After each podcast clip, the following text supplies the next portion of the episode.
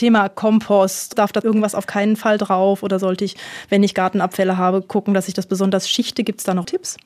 Tausend Antworten. Bei den Schichten eines Komposts muss man darauf achten, dass man zum Beispiel, wie jetzt bei dem Thema Laub, dass nicht einzelne Elemente nur auf einem Haufen liegen.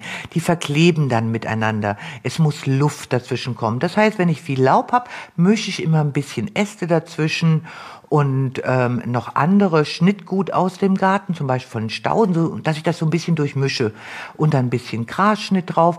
Also man sollte immer ja, leichtes Material mit ein bisschen festerem Material verbinden. Und dann hat man so eine gute Durchmischung, eine gute Durchlüftung und dann können die Mikroorganismen das wunderbar durchsetzen. Man sollte darauf achten, dass auch immer ein bisschen Feuchtigkeit da ist, weil die Rotte setzt sich viel besser um, wenn der Kompost etwas feucht ist. Zudem sollte er nicht zu stark austrocknen. Ein Holunder neben einem Kompost ist natürlich der beste Begleiter, den man sich vorstellen kann.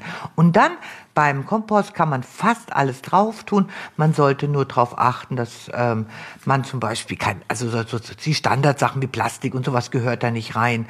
Und ähm, Äste, die zu grob und zu groß sind, die lohnt es sich mit der Handsäge richtig klein zu sägen und dazwischen zu machen.